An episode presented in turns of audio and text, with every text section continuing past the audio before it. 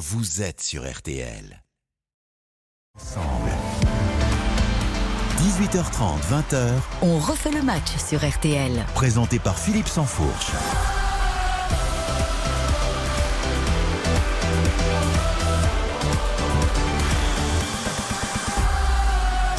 Bonsoir à tous, on refait le match, l'émission euh, originale, souvent copiée, jamais égalée. 1h30 de débat autour du ballon rond. On est ensemble jusqu'à 20h avec à mes côtés quatre chroniqueurs et chroniqueuses. Honneur aux dames d'ailleurs, notre voix sud-américaine dont on refait le match. Bonsoir Cindy Colmenares. Bonsoir Philippe, bonsoir à tous.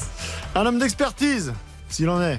Média partenaire, le Parisien. On va beaucoup parler de, de votre média, de votre euh, employeur, mon cher Dominique Sévrac. Bonsoir, bonne année à tout le monde, à tous les auditeurs et auditrices. Ça bouge aujourd'hui, hein, le Parc des Ah, Princes, le. Paris Saint-Germain en guerre ouverte avec euh, Anne Hidalgo. On va. Vraiment, la réponse de la maire de Paris dans les colonnes du Parisien, accessible dès maintenant en abonnement sur le site du Parisien. Voilà, Magnifique. On va y revenir longuement, mais enfin en clair, si on doit euh, résumer, c'est un, c'est un nom euh, ferme et définitif de Oui, oui, c'est d'Anne. Hidalgo pour la vente du, du Parc des Princes. Et le PSG rétorque immédiatement en disant, bah, en gros, c'est, c'est tout simplement le PSG qui doit quitter sa maison et donc toutes les options sont ouvertes. Le bras de fer est monté d'un cran. On va en parler largement après 19h. Euh, j'en étais où dans mon petit tour de table? Notre voix belge Notre Ah. voix belge Écoutez, Hein? Le, le voisin, tu sais, celui qu'on aime bien, qui nous énerve Qui un peu bien, de temps en temps, bien. mais on l'aime bien. Stéphane Powell. Ça va bien? Avec nous ce soir. Bonsoir Stéphane. eh, ça va, mais je n'ai pas de guide, de guide du football. Ah, mais euh, attends, attendez, parce qu'on va Je tout de suite présenter à nos auditeurs Xavier Barret, qui est un petit peu notre homme de lettres. Voilà, Salut Philippe, bonjour, bonjour à tous c'est notre Baudelaire à nous. Et bonne année à tous. Ce- alors ce guide, il s'est bien vendu, le, le guide de on n'a pas du tous les monde chiffres. de encore, 2022. Vous savez, ça prend du temps. C'est tellement impressionnant. Il a un nouveau pull, donc euh, Je planche déjà sur celui de l'Euro 2024. Ah, déjà Parce que ça va venir très vite. Il en- Donc il aura lieu l'Euro 2024. Absolument, en Allemagne même. Bon. Menu très très chargé, euh, messieurs dames, ce soir. Évidemment, on va revenir sur cette euh, immense crise ouverte à la fédération euh, tout au long de la, de la semaine. Un président de fédération, Noël Lecade, contraint de se mettre sur la touche. Une directrice générale, Florence Ardouin, mise à pied. Quel avenir pour l'instance fédérale? Avec quel président? Pour l'instant, c'est Philippe Diallo, mais à terme, est-ce qu'il a, euh, on va dire, toute l'attitude pour pouvoir prendre euh, cette euh, voilà les, les épaules pour, pour pouvoir euh, être au niveau de cette de cet avenir et de cette euh, fédération sous, sous la loupe. Quelles conséquences également pour l'équipe de France? Est-ce que Didier Deschamps sort un petit peu euh, fragilisé par euh, cet euh, épisode? On va en débattre évidemment longuement jusqu'à 19h avec euh, notamment les, les résultats en direct du baromètre Odoxa de la semaine impitoyable. Vous allez euh, l'entendre à l'encontre de Noël Legrette. La réforme des retraites, on en parle beaucoup en ce moment, on le vit euh, dans, le, dans le football avec les Bleus, avec nos internationaux, puisqu'après Hugo Lloris, Steve Mandanda. Elle est pas mal, c'est un peu comment je vous l'ai celle-là Allez bien. euh, tu l'as Steve Mandanda hein. vient d'annoncer effectivement sa retraite internationale. Est-ce que ça va être difficile à, à gérer pour, pour Didier Deschamps? Quelles traces vont-ils laisser? Et qui pour leur Euh, Est-ce un problème pour le sélectionneur Débat euh, à suivre dans On refait le match. L'affaire du jour, on l'a dit, c'est euh, ce bras de fer entre le Paris Saint-Germain et la mairie de, Paris. On va avoir un mot également pour ce record, ce triste record de neuf entraîneurs virés à la, mi-saison en, Ligue 1. C'est un, c'est record, hein. on n'a jamais vu ça. Est-ce que c'est la facilité? Est-ce que ça fait un peu honte au football français? Ou est-ce que ça traduit une certaine logique? J'aimerais avoir également vos, vos avis sur la Question, le foot c'est également le direct avec la 19e journée de, Ligue 1. Pour l'instant, Lens depuis 17h est en train de faire le job, comme on dit, face à la JOCR avec euh, pour l'instant une victoire 1-0 après, avec, euh, après 76 minutes de jeu. On va retrouver Samuel Duhamel dans un instant. Et à 19h également, on aura l'OM qui joue face à Lorient. Voilà, programme extrêmement chargé. On refait le match émission interactive en vidéo sur RTL.fr, l'appli RTL. On vous invite à réagir également sur le compte Twitter RTL Foot. Vous écoutez RTL et vous avez bien raison. On refait le match Avec Philippe Sansfourche. Alors cette crise qui a donc marqué et qui va encore marquer pour, des semaines euh, le, football français, on rappelle succinctement, euh, euh, le week-end dernier, c'est un épisode plutôt joyeux, positif. Didier Deschamps annonce lui-même devant Noël Legrette, son président, sa prolongation pour 4 ans à la tête de la, sélection, de l'équipe de France. Et puis le lendemain, Noël Legrette, chez nos confrères des RMC, qui se laisse aller à des propos inappropriés pour le moins, inacceptables pour beaucoup, qui n'en a rien à secoué du fait que euh, Zinedine Zidane soit mis euh, sur la touche. Euh, il ajoute même qu'il ne l'aurait même pas pris euh, au téléphone. Ça crée un pataquès phénoménal. Euh, Kylian Mbappé, euh, on va dire, fer de lance euh, sur les, sur les réseaux sociaux est suivi par tout le monde du foot français, mais également euh, la société civile, des artistes, euh, les politiques s'en mêlent. Et donc, dans la foulée, euh, c'est euh, la ministre qui s'exprime, c'est un, un- comité exécutif qui euh, va enregistrer finalement la mise à l'écart de Noël Legrette par lui-même, mais poussé évidemment par, par les événements. On en est là. On a donc un président de la fédération Noël Legrette qui est mis sur la touche. On a une directrice générale, Florence Ardouin, euh, qui est mise à pied, qui en plus, dans la foulée maintenant, a eu des, problèmes de, santé, euh, certainement euh, très chamboulée par toute cette histoire, qui est aujourd'hui est en, arrêt maladie, donc qui peut pas non plus être licenciée du jour au lendemain. Le foot français est en crise. Comment est-ce que vous avez vécu cette séquence? Est-ce que pour vous, elle a été peut-être... elle est surdimensionnée? Est-ce que ça a pris une place dans l'information globalement qui, qui, qui, qui est importante Est-ce qu'elle n'était pas trop importante presque Ah, Pour moi, pas du tout. Pas du tout. Parce Dominique que euh, le président Le Gret euh, m'a fait honte. Il a fait honte au sport que j'aime, euh, le foot. Et euh, Zidane, ça passe euh, derrière beaucoup de choses, qui notamment le, le principal, c'est le témoignage de Sonia Swede. C'est le, c'est l'enquête de SoFoot sur le harcèlement sexuel et le témoignage de Sonia Swede, l'agente, qui dit que il l'a regardé comme une sorte de bout de viande et pas du tout comme une professionnelle euh, de la profession. C'est son ressenti, on précise. Voilà. Et ça, c'est ça qui moi me, me dérange euh, énormément. C'est un homme euh, qui a des comportements. euh, ça fait des années qu'on entend des choses. Maintenant, il y a des preuves, il y a des témoignages, il y a des gens qui parlent à visage découvert. C'est quelqu'un qui fait honte. Donc, euh, c'est la fédération la plus importante en France de sport. Euh, ça a pris la place que ça méritait. En plus, il s'est attaqué à Zidane de manière. euh, Alors, C'était un petit peu le sens de ma question aussi. euh, et d'ailleurs, je vais rebondir avec, euh, avec Cindy, euh, puisque je voudrais aussi avoir un avis féminin sur la question. Euh, très vite, euh, beaucoup de gens ont fait remarquer que finalement, quand je disais ça a pris une proportion folle, c'est-à-dire que le fait que Zinedine Zidane, icône du sport français, de la société française, euh, soit au cœur finalement du, du débat, a fait que la caisse de, de résonance d'un seul coup est devenue phénoménale et, et monumentale.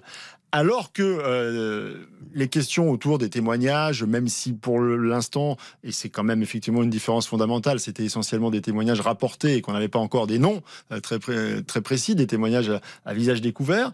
Euh, la question en fait du comportement vis-à-vis de la gente féminine de Noël Legrette avait été soulevée depuis euh, des semaines et des mois. Euh, là, c'est vraiment l'événement Zidane qui a pris le dessus et ça, j'ai entendu des voix féminines, mais pas que, qui s'étaient élevées contre ça. Cindy Colmenares. Oui, en fait, euh, par rapport à tout ça, pour l'instant, euh, il y a une enquête qui est en cours au sein de la Fédération française de football. Mais au-delà de ça, euh, moi, ce que je pense par rapport au sujet euh, des femmes, c'est que vous avez vu l'affaire de Benjamin Mendy? Est-ce qu'il en est au jour d'aujourd'hui? Il y a plusieurs cas euh, où il a eu, euh, il a été euh, vraiment admis comme non coupable. Maintenant, il y a d'autres cas qui doivent être encore évalués. Donc, moi, je pense qu'il faut être très précautionneux. Il y a effectivement beaucoup de bruit, beaucoup de choses qu'on entend par rapport à ce type de sujets.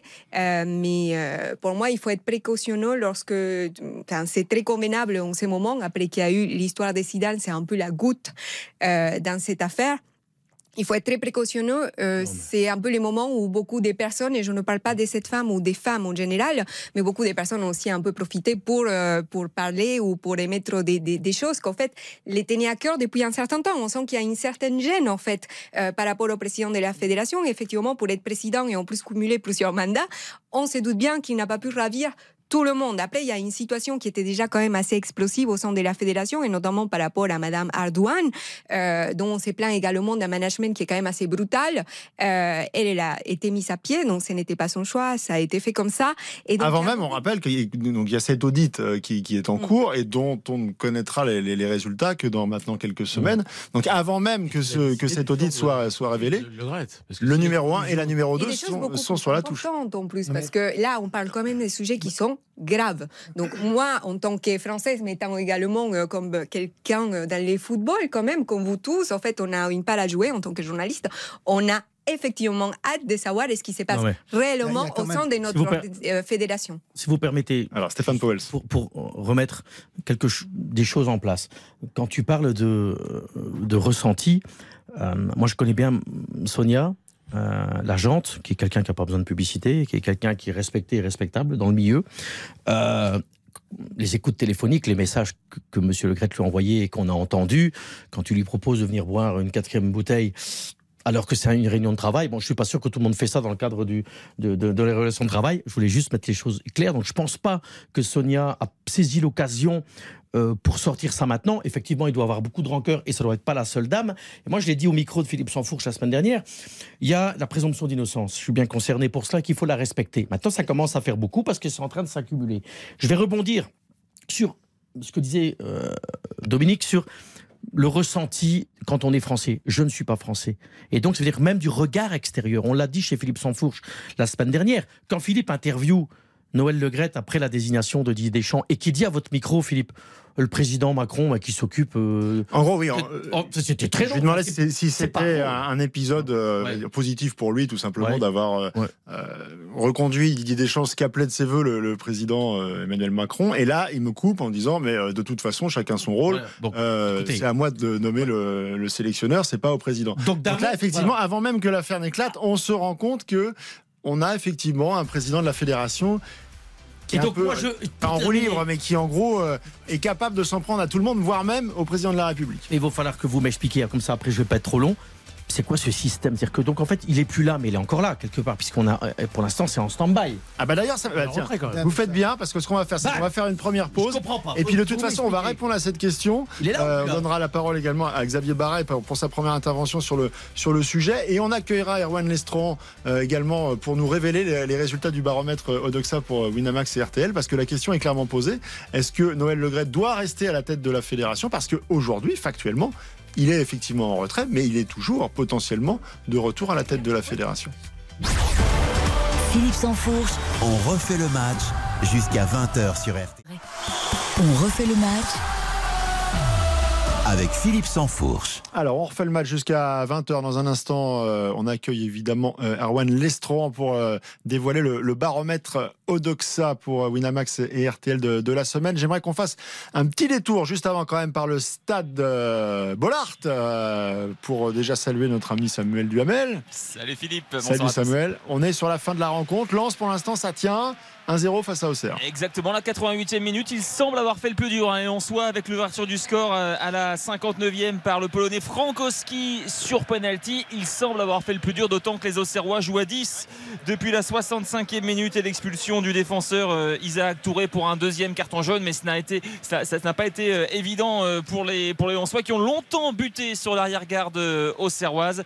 Mais voilà, il semble pour l'instant parti pour un dixième succès de rang à domicile. Ouais, c'est l'essentiel évidemment pour euh, les Lensois sur le plan euh, mathématique. J'avais promis, Xavier, première intervention, premier tour de table, euh, sentiment sur cette, euh, cette, cette crise à la fin. Ouais, je rejoins ce qu'a dit Cindy. Colmenares tout à l'heure. En fait, c'est la goutte d'eau qui a fait déborder le vase. Parce que quelque part, une déclaration sur Zidane, aussi maladroite soit-elle, normalement, c'est pas une affaire d'État. Mais c'est parce qu'elle arrive, en plus de ces histoires de, de drague maladroite, pour pas dire de. Bon, on verra comment ce sera qualifié s'il y a une procédure effectivement judiciaire, si c'est vraiment du harcèlement ou pas. Parce que Sonia Swig, effectivement, dans son interview à l'équipe, elle dit que c'est assez malin de sa part la façon dont il procède. Et puis surtout, les interrogations qu'il y a sur la situation économique de la Fédération française de football. Faut pas oublier que les droits de l'équipe de France ont finalement été bradés parce que plus personne n'en voulait. Hein, il y a eu ces, ces, ces contrats qui ont été euh, finalement euh, mis euh, euh, l'un au bout des autres parce qu'on n'arrivait pas à négocier. Euh, Les appels d'offres étaient infructueux. Ah, vous êtes le premier à me faire le. Ah, Appel d'offres infructueux sur l'équipe de sur la Coupe de France aussi. Mais ça, Regardez. c'est pas, pas mais dépendant tout- de l'identité du président, ça. Ben, c'est quand même dépendant de la de. Coupe de France et C'est quand même dépendant de la politique amorcée par la Fédération française de football et son président. Donc en fait, ces, succès qui ont été réels il y a quelques années et qu'on a souvent euh, mis en avant, aujourd'hui, ils sont plus du tout là. Et la Fédération française de football doit effectivement s'adapter. Et c'est vrai que Noël Le Graët, malgré tous ses succès passés aujourd'hui, je pense qu'il n'est plus tout à fait C'est le contrat de le- trop, quoi. le- Le mandat de le- trop. exactement, il est Au plus moins. tout à fait adapté au monde d'aujourd'hui. Alors, on va voir ce qu'en pensent euh, bah, les Français, tout simplement, qui ont été euh, interrogés cette semaine par nos confrères euh, d'Odoxa. On salue Erwan Lestran qui nous rejoint. Bonsoir Erwan. Bonsoir à tous. Alors, euh, on disait, ça a été une déflagration hein, dans, l'actualité, c'est-à-dire que euh, euh, déjà, même les, les gens qui regardent le football de, très loin ont tous été happés par cette histoire et sont tous au courant de ce qui s'est passé au sein de, la fédération et des déclarations de Noël Le. Oui, tout à fait. 74% des Français, c'est très élevé, nous disent qu'ils ont entendu parler de cette affaire Le Gret. Alors c'est un retentissement national et c'est très supérieur évidemment à l'audience initiale des propos de Noël Le Gret. Cette audience a probablement été dopée par le tweet de Kylian Mbappé qui a été vu plus de 100 millions de fois. Et donc, euh, ça, ça, a débouché sur une, une, mise en retrait donc de, de Noël Legrette, euh, avant même, on le disait, la publication du, du rapport d'audit. Et ça, c'est euh, accueilli de manière très, euh, enfin, très, très, très positive, finalement, par l'ensemble des gens euh, qui, qui, qui ont été interrogés. Oui, c'est ce qu'on ce qu'on voit dans le dans le sondage et c'est vrai que vous vous en parliez avant. Il y a aussi les faits de harcèlement euh, possibles qui ont été évoqués cette semaine qui renforcent le fait que si vous me permettez une métaphore footballistique, Noël Le Gret se soit mis hors jeu vis-à-vis euh, des Français et aujourd'hui 77% des Français et 85% des amateurs de football nous disent qu'ils sont satisfaits de la mise en retrait de Noël Le Gret, c'est très tranché et ça montre que les Français sont ont envie de tourner la page de Noël Le Gret. D'ailleurs, ce sont à peu près les mêmes chiffres euh, sur les, les, suites à donner à cette affaire, c'est-à-dire le fait qu'il quitte définitivement la présidence de la fédération. C'est ça, c'est que quand on demande aux Français souhaitez-vous que Noël Legrette quitte la présidence de la Fédération française de football, 68% des Français et 80% des amateurs de football nous répondent par l'affirmative. On voit que le souhait des Français, c'est vraiment de démarrer un nouveau chapitre avec un nouveau président à la FFF. Stéphane, avec ce que j'entends euh, d'Erwan, d'ailleurs, euh, bonne année Erwan, et vous pouvez sortir de votre frigo, hein, parce que là, je ne sais pas où vous êtes. Vous en... Non, mais c'est un peu de résonance, c'était pour blaguer. Alors, non, juste, j'avais envie. Alors, juste pour vous dire que, moi, il y a un truc venant de l'extérieur, Erwan aussi, et j'ai bien aimé vos deux questions différentes. C'est, un, les Français sont scandalisés, outrés comme Dominique Sévrac, mais deux, ils aimeraient bien qu'ils partent. Donc, je réitère ma question, il est donc toujours bien là. Et c'est ça que je ne comprends ah, pas, que ça soit dans le rugby, que ça soit dans le football. Comment vous fonctionnez vos fédérations C'est un président élu. Euh, J'ai compris. Pas destituer un président Philippe, élu comme ça. J'ai compris, sauf que je pense que quand la situation est grave comme ça, il doit avoir un pouvoir qui soit réfléchi et mis en place et restructurer les choses et repenser les choses. Qu'il y a un mais, moment, le président de la République ou le ministre des Sports ou la ministre des Sports. Le règlement FIFA. Hein. Tout à fait. Mais, mais, mais à un la moment. FIFA regarde ça d'un œil très. Et donc, si, donc maintenant. Très attentif. Donc, et vous aurez remarqué que les propos de la ministre sont, toujours, sont toujours crête, très mesurés. Très bien donc, que... donc Philippe. Elle marche sur des œufs. Donc, juste pour terminer, si la justice ne tranche pas dans ce dossier-là, c'est-à-dire si la justice décide maintenant, why not? Que M. Le Gret n'a rien à voir avec tout ça, il reste donc en place. Non, il, est en, il, est là. C'est une question de jour. Ça, ça va se faire en deux fois. Ils l'ont débranché là. Euh, c'était ouais. quel jour? Le mercredi matin, le, le compte exécutif le... Non, c'était jeudi, mardi matin. Mardi matin. Le, le, l'organe du football français, donc qui s'appelle le COMEX, le, mm -hmm. le lieu de décision, ils l'ont débranché là, ils l'ont mis en retrait et ils vont attendre le rapport d'audit lancé par le ministère il y a plusieurs mois, suite à l'enquête de, de qui parlait de, de SMS graveleux, de, de mains baladeuses, de, de comportements inappropriés de, du président Le Gret et de la directrice générale, mais dans un autre domaine. Elle c'est sur sa brutalité de management. Et ils vont, ils vont euh, tranquillement le débrancher parce que le rapport ne sera pas à son avantage, contrairement à ce que lui euh, dit. Et il est persuadé qu'il n'a rien à se reprocher, qu'il n'a rien fait, que les témoignages ne sont, sont bidons, ne sont pas assez forts. Pour l'instant, les procureur n'a pas été saisi. Parce qu'en fait, les non, personnes non, qui font l'enquête auraient pu, auraient pu déjà les saisir. Ça n'a pas été fait. Du ministère. Mm. Du ministère. Il y a après. Ben, c'est bien de ça que je parle. Oui, oui. Normalement, ils ont l'obligation de saisir aussi les procureurs si jamais il y a oui, eu des choses des faits, vraiment graves. Et pour l'instant, à ma connaissance, ça n'a pas été fait. Pour l'instant, l'audit n'est pas terminé. Oui, voilà. Euh, J'aimerais qu'on termine avec les résultats du, du baromètre et Erwan Lestron sur. On va se projeter un petit peu. Vous avez soumis euh, une liste de noms euh, aux Français pour euh, la succession éventuelle de, de Noël Legrette. Et euh, bah, c'est assez amusant le nom qui ressort. Je vous, je vous laisse nous le dévoiler, Erwan, parce que oui, ça peut être surprenant par rapport à la tête. fonction. C'est Zinedine Zidane qui arrive en tête du classement des personnalités qui ferait, selon les Français, le meilleur président pour la Fédération française de football. Il est en tête aussi du classement des, des amateurs de football. Ce qu'on observe, et c'est à l'image du tollé provoqué par les propos de Noël Le c'est que les Français souhaitent que Zinedine Zidane joue à nouveau un rôle majeur dans le football français. 32% des Français disent que ce serait le meilleur président pour la FFF, devant Michel Platini, 24%, ah, qui a un rôle institutionnel de premier plan connu, à égalité avec Didier Deschamps, 24%, alors que deux présidents de club, Jean-Michel Aulas, 7%, et Marc Keller, 4% sont en retrait et que Philippe Diallo, 4%, pâtit vraisemblable, vraisemblablement d'une notoriété relativement réduite auprès du grand public. Ouais, il va falloir qu'il fasse une belle campagne Philippe, de com. On va faire une, vous allez une dernière pause. On remercie Alors, Erwan Lestron. On fait une petite pause ouais. parce qu'on a. Mais, mais, par rapport à ce que Cindy disait, je viens de recevoir une alerte d'un journal. -hmm. euh, L'inspection générale va émettre un signalement à la justice pour outrage sexiste en vertu de l'article 40, ouais. Noël Le Grette. D'accord. Donc ce qu'elle demandait, bah, ça vient d'être fait. Donc ça pourrait En effectivement faire encore évoluer le, le dossier. Petite pause et on revient évidemment sur euh, ce lourd sujet de la crise ouverte au sein de la Fédération française de football. On, est- on fait le match jusqu'à 20h. Philippe Sansfourche, On refait le match jusqu'à 20h sur RTL. on refait le match Avec Philippe Sansfourche. On refait le match ensemble jusqu'à 20h. C'est terminé à, à Bollard. Euh, Samuel Duhamel, victoire de, Lens qui euh, continue donc sa, folle série. Exactement, la dixième victoire de rang du, Racing à, domicile. Court mais précieux succès face à la GIA 1-0, but inscrit par euh, Frankowski à la 59e minute sur penalty. Les Auxerrois qui ont fini à 10 après l'expulsion de Touré à la 65e minute et, et surtout les Lensois qui reprennent bah, 5 points d'avance sur Marseille et 10 sur Monaco et Rennes. Ouais, les Lensois qui euh, sont en train de, bah, de résister finalement à cette, euh, à cette pression. On les regarde différemment. Du petit tour de table, on va revenir évidemment, on a le temps, hein, sur la sur l'affaire euh, Noël Legrette et, et- et les nouveaux développements, puisque y a, il y a, l'actualité est en train de, Oui. euh, de rebondir. Mais on va profiter de, la- de cette fin de rencontre à, à Lens pour avoir votre, votre sentiment, puisqu'on en parlait déjà, on a même fait le débat euh, les, les- les semaines passées sur est-ce que cette équipe de Lens peut aller titiller le, le Paris Saint-Germain. On était tous à peu près d'accord pour dire que ça allait être compliqué, mais en revanche,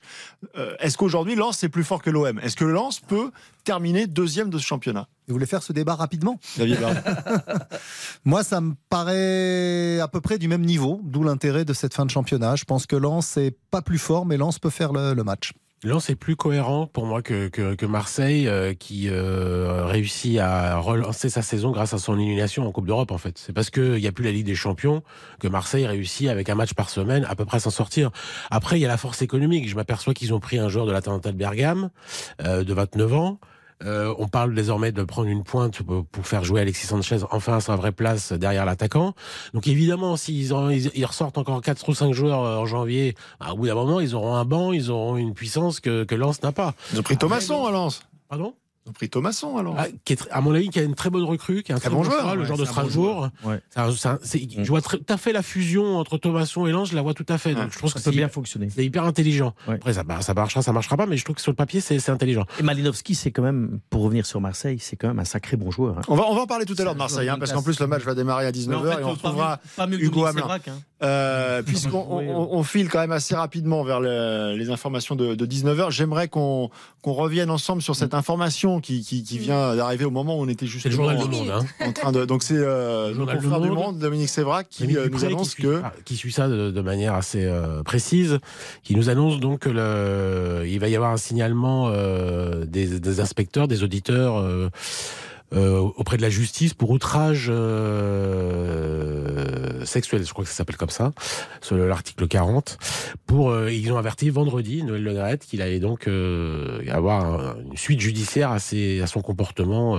Outrage sexiste. Mais c'est suite vraiment suite à l'audition des Madame Suite l'agent, selon l'article du Monde. Et donc, c'est par rapport à cela, il y a eu effectivement des compléments d'informations également des Madame Ardouin. On sait très bien que la relation entre les deux n'est pas forcément très bonne entre Noël Leglette et Madame Ardouin, qui, aussi, qui a aussi sa place. euh, euh, voilà.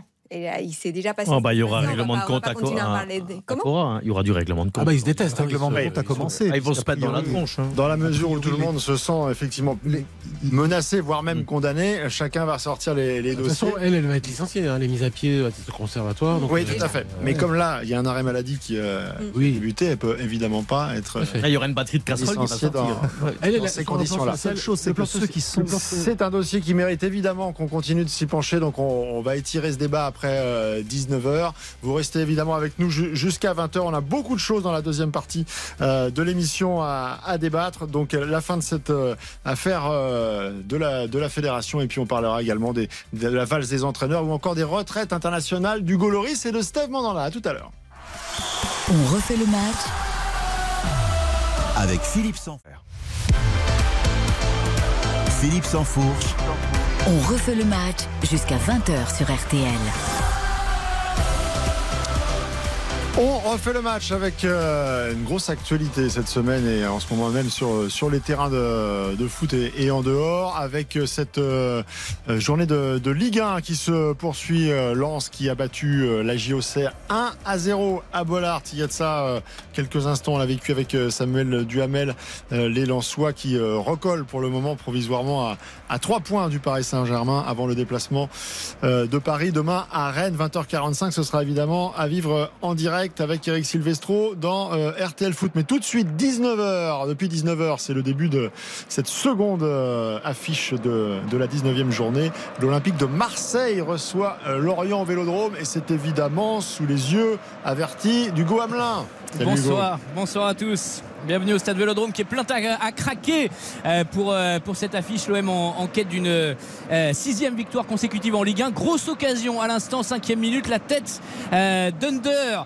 et le super arrêt du gardien l'orienté au ras du poteau pour aller dégager ce ballon. Il y a toujours 0 à 0, huitième minute ici au Vélodrome entre les Merlus et les Marseillais. Voilà, Marseille qui a, qui a, vraiment un coup à jouer. Enfin, déjà pour revenir sur les, sur les Lensois et puis peut-être pour faire un petit trou sur, le, sur le podium puisque Rennes est déjà à 5 points de, de, Marseille. Et si le, le, le PSG euh, venait à faire un, un, résultat, il n'y aurait plus que, que Monaco euh, qui serait dans, dans la foulée. Revient, il y aurait un, un, vrai trou qui serait, qui serait fait. On va évidemment rester en alerte sur ce match de, de l'OM et aller voir régulièrement euh, Hugo dès qu'il se passe quelque chose. Avant de parler, parce qu'il y a beaucoup de choses, hein, il y a la retraite internationale de, de Steve Mandanda qui fait suite à celle du mmh. Loris. On va parler un peu terrain et équipe de France dans, dans quelques instants. On parlera également ensuite du Paris Saint-Germain qui est en guerre ouverte avec la, la mairie de Paris euh, suite aux, aux dernières, euh, aux derniers développements et les dernières interventions chez nos confrères du Parisien euh, de Anne Hidalgo qui ne veut absolument pas vendre le, le Parc des Princes au, au Paris Saint-Germain. Euh, on, va, on va terminer quand même sur, euh, mmh. sur euh, l'affaire Noël Legrette et, et, plus globalement sur, sur la crise au sein de, de, de la fédération. On va essayer d'imaginer un peu ce que, peut, ce que peuvent être les mois à venir, les semaines à venir. Aujourd'hui, on a un président par intérim qui s'appelle Philippe Diallo. Euh... DG aussi par intérim, il fait les deux. Exactement.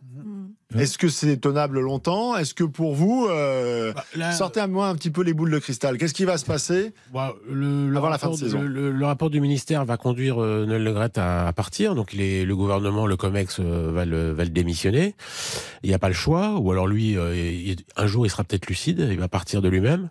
Mais bon, toujours est-il que... les échos qu'on a pour l'instant, lui, il est persuadé qu'il peut reprendre la main. Voilà. Mais ça, c'est pas possible. Parce que les gens du COMEX, au ministère, à l'Élysée, partout en ils France, vont pas personne n'imagine que Noël Le Graët redevienne président. Il n'y a que Noël Le Graët qui l'imagine. Mmh. Il n'a pas ce pouvoir-là.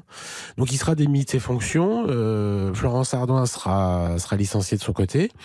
Et puis on va aller, euh, je pense, avec l'intérim Philippe Diallo jusqu'à juin, des nouvelles élections. Et puis je vous donne le nom du nouveau président. Convocation de l'Assemblée euh, fédérale, euh, nouvelle élection. Et puis là, je ne sais pas qui sera candidat. Et c'est, c'est, mais imaginons Marc que ce COMEX souhaite rester en place. Si Noël Le Graët le, ce, ce, fameux COMEX peut rester en place. Ils veulent rester en place. C'est pour ça qu'ils ont pris cette solution. Oui, Mes chers amis, ils le à l'écart. On va garder le suspense. Ils le mettent à l'écart le temps d'essayer de lui faire comprendre qu'il faut qu'il arrête parce qu'ils veulent garder leur place. Sinon, évidemment. ils sont tous démissionnés. Et après, après, il va, oui, après, il va falloir voir comment entre eux ils vont se répartir les rôles. Mais il, il est évident que Philippe Diallo, c'est une solution intérimaire, c'est quelqu'un de brillant, mais euh, c'est quelqu'un qui n'a jamais été président d'un club, c'est quelqu'un qui n'a jamais. Qui a l'appui euh, du non, pouvoir en place, hein, oui, de, il est du, très, du, très compétent. De la ministre, registre, voire même de plus haut. Très compétent dans son registre, il euh, n'y a aucun doute là-dessus, mais qui n'a pas été, euh, j'allais dire, chercher les sponsors comme le sont les présidents de clubs. Voilà, lui, il a toujours très bien géré ces situations, mais il n'a pas. Été... Non, il y a un mec qui est crédible. L'équipe, effectivement. Il y a, il y a quelqu'un qui est crédible dans ce, dans voyez, ce. On laisse Xavier quand terminer. Quand on voit Olas ce qu'il a fait, c'est évidemment celui qui a le profil le plus compétent pour être président de la fédération française. D'autant plus que maintenant, il n'est plus propriétaire du club puisqu'il vient de le revendre. Non, mais je il est quand même toujours actionnaire et pour l'instant, ça reste, même si c'est minoritaire, ça reste quand même minoritaire. Non mais vous. Alors, Stéphane Powell veut nous faire une annonce. Non, mais vous passez d'une situation vous n'allez pas me contredire, qui est désastreuse en termes d'image. J'ai beaucoup de respect de M. Olas, mais je pense qu'à un moment, on est reparti dans un truc là. Je pense qu'à un moment, ils vont, entre eux, décider, là, vous avez raison, les mecs, ils veulent rester en place. Et il y a un mec qui a le profil.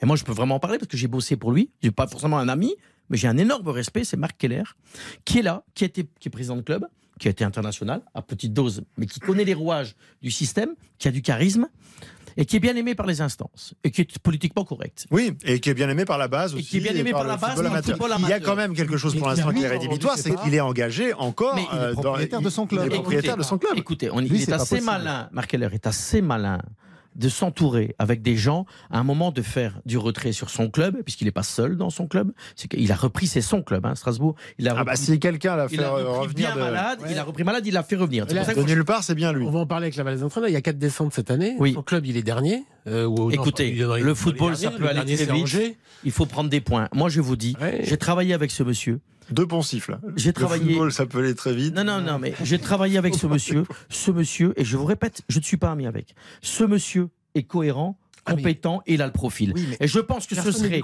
dans la situation du football français, de trouver une solution assez rapidement dans les dates que vous dites, de mettre quelqu'un qui est déjà là, Mais- qui connaît, que d'aller chercher. Mais personne contraire.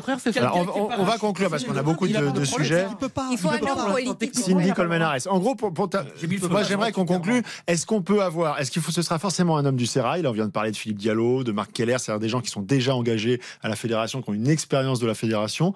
Ou est-ce qu'on peut imaginer, vu la situation un peu exceptionnelle, que la table soit renversée, que un, un homme avec une forte notoriété, avec un, un gage finalement de moralité. Je sais qu'on a parlé, il y a des, il y a des noms qu'on n'a pas cités là, mais on a parlé par exemple d'Arsène Wenger, on parle de Michel Platini, des, des gens qui ont Gage de moralité, Michel Platini euh, Non mais Philippe, ça notoriété et gage. Mais vous voulez un bon président ou bien du m'as-tu vu? Je sais pas. Je vous ai cherchez. Je, compris, rien, je euh, pose la question à Cindy. Non, moi, ce que je voulais rappeler quand même, c'est qu'on oublie un peu d'où il vient aussi euh, Noël Legrette. Il a repris la fédération après la Coupe du Monde 2010. Là, à cette époque-là, il y avait une affaire très grave dans l'équipe de France. Je pense qu'on l'a oublié. Et il ne faut pas oublier non plus que la gestion financière de la Fédération française de football sous euh, Noël Legrette a été bonne. En tout cas, je parle des chiffres. Ah non, vous allez Euh, nous dit que c'est une catastrophe. elle est- Non, non, non, c'est Vous vendiez, vous vendiez le match de Retraite France sur 4 RTL. millions et demi, vous le vendez plus ouvert. de 2 millions 8, Ça- c'est ça pas, n'est pas une question- un progrès. Ça n'est pas une question. Ça n'est pas une question. Oui, ça n'est pas une question. Non, mais pour les auditeurs, je parle aux auditeurs. Ce n'est pas une question d'être homme ou femme. En fait, la réalité, c'est que par exemple, quand vous dites Nike, eh bien, c'est Noël Legrette qui a ramené Nike, qui a, qui a un contrat très juteux parce qu'avant c'était Adidas, c'était, ben, c'est cinq fois plus. Adidas, c'était 10 millions euh, par Non, saison. contrat, Avec Nike, c'est signé 50 avant. millions. Il avait été Donc, en signé fait, avant le contrat. Financièrement, Non, si on parle que financièrement, si on parle que financièrement, l'FFF se porte bien. En plus, a beaucoup investi dans les footballs amateurs, chose que moi particulièrement j'apprécie. Ça n'enlève rien à tout ce qu'on peut lui reprocher d'autres et, et surtout par rapport tourner la télé. Cindy, choses. je veux bien l'entendre, mais il faut Non, tourner la surtout, page. il faut- Non, il faut rappeler on des va changer de gouvernance, qu'il y aura euh, une limite d'âge à, à- pour être président, présidente. Voilà. On a des, vous Euh, je pense qu'il y aura une limite de mandat aussi. Je crois que c'est son troisième ou quatrième de suite. Troisième, oui. troisième, il a été le dernier, quoi 2011. qu'il arrive. Oui, bah j'espère, oui. Euh, une limite d'âge, euh, je sais pas. euh, Jean-Michel Aulas, euh, il Ouais, a c'est 73 ans. Euh, Marc Keller, il est beaucoup plus jeune.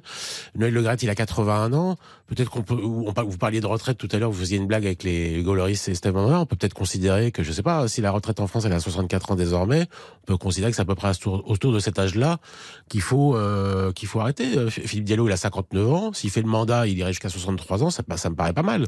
Voilà. Et puis c'est bon. Euh, qu'on qu'on change. Très bien. Et puis, oui. Notre info. Dominique roule pour Philippe Diallo. Florence, Philippe Florence Diallo, Sardouin, Florence Sardouin, vous savez, notamment ce qu'on lui reproche, euh, elle a, elle avait fait, donc elle avait organisé le plan social à la fédération, elle avait viré des personnes, elle avait inscrit sur ce plan social une femme enceinte. Ce qui est déjà pas terrible comme, euh, comme façon de faire. Cette femme enceinte, malheureusement, elle perd son enfant. Et, et donc, il y avait une pression pour que retirer cette femme quand elle était enceinte. Une fois que cette femme a perdu son enfant, elle lui a, elle l'a remis dans le- sur le plan social pour la virer. C'est ce genre de personne qu'est euh, Florence Sardouin, qui n'est jamais allé voir un match de foot amateur de sa vie, qui ça l'intéresse pas du tout. Elle méprise totalement le football amateur.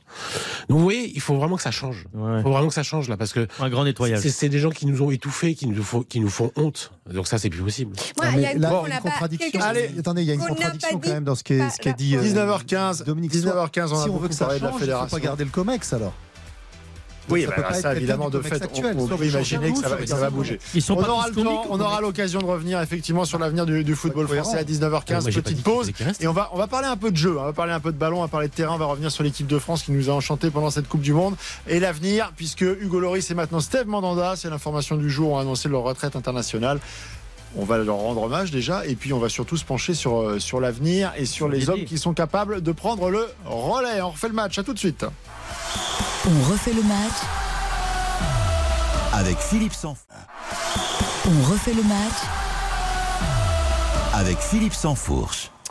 Avec euh, la 19e journée de, Ligue 1 et déjà la victoire entérinée de Lens euh, face à Auxerre 1 à 0. Lens qui conforte sa, sa deuxième place et derrière Marseille depuis 19h euh, joue face à Lorient au stade Vélodrome. Hugo Hamelin, toujours 0-0. 0 à 0 exactement, 20e minute de jeu. La vengeance de Malinowski à l'instant, la recrue de l'Atalanta Bergame, l'Ukrainien qui a perdu le ballon près de la surface lorientaise et qui s'est fait justice lui-même sur la contre-attaque des Merlus en fauchant Enzo Lefebvre qui est toujours à terre, qui va se relever à l'instant. on a vu la photo ralentie, ça méritait un deuxième carton jaune en deux matchs pour l'Ukrainien Malinowski. Il va seulement être euh, euh, sermonné par l'arbitre central. Ce sera un coup franc derrière pour les Lorientais. C'est vraiment Marseille qui a la, maîtrise du ballon depuis ce début de match.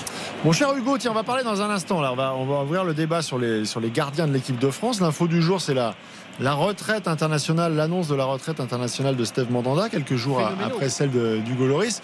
Euh, alors évidemment, aujourd'hui, c'est un joueur de, du Stade Rennais, euh, Steve Mandanda, mais évidemment que son nom est à jamais associé à, celui de l'Olympique euh, de Marseille. Est-ce qu'il y a un petit peu d'émotion dans les travées du, du Vélodrome de savoir que bah, c'est un petit peu la fin de l'histoire aussi avec euh, avec ce, grand gardien de l'histoire de l'OM. Oui, alors le, fait qu'il ait quitté l'Olympique de Marseille, ça a forcément été plus fort que le fait qu'il quitte euh, l'équipe de France aujourd'hui. Maintenant qu'il est en Bretagne, ce qu'on regrette du côté de Marseille, c'est qu'il n'ait pas vraiment eu sa chance finalement, euh, parce que euh, parce que Hugo Loris a bien fermé la porte, plus ou moins. Il y a eu débat au début de la cohabitation entre Mandanda et Hugo Loris, et assez vite éteinte, en tout cas à partir de l'Euro 2016, on peut dire 2015-2016. Voilà, il n'y a plus eu débat. Loris était numéro 1 et, et Steve Mandanda numéro 2. Voilà, une quinzaine de sélections en équipe de France seulement en 14 ans. C'est euh, très peu et, c'est dommage parce que c'était également un très bon gardien. On s'en rendra peut-être compte dans les années qui viennent euh, d'avoir deux gardiens. C'était c'était aussi euh, important pour l'équipe de France. Ah bah c'est l'histoire de de l'émulation entre les, les gardiens. C'est vrai qu'à une certaine époque, il y a eu. Euh, leader de vestiaire aussi. Il y a eu Barthez, euh, Coupet, il y avait, euh, il y avait eu comme ça des. Ah maintenant, c'est qui va jouer d'ailleurs Voilà, qui va jouer. Euh, est-ce qu'on a d'ailleurs, est-ce que je, Steve Mandanda s'est exprimé aujourd'hui sur cette oralement sur cette annonce de, de retraite? On, on va l'écouter, tiens, Steve Mandanda. C'est une décision qui a été prise dès la fin de la compétition, à 37 ans, et c'est le moment. Ça permet aussi de boucler la boucle avec Hugo. On a commencé ensemble, termine ensemble. L'équipe de France, c'est pour euh, un footballeur ce qu'on peut euh, voir de plus haut et de plus grand.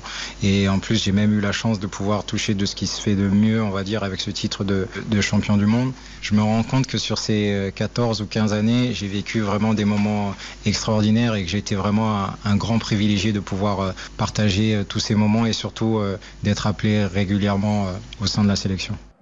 Est-ce que c'est la tuile pour Didier Deschamps d'avoir euh, à la fois Hugo Loris et Steve Mandanda qui s'en vont la même semaine ah bah. C'est parce que c'est pas que des gardiens. C'est aussi des, des, gens dans le vestiaire. Vous avez un capitaine et vous avez un leader euh, hyper fort, hyper charismatique qui est Steve Mandanda.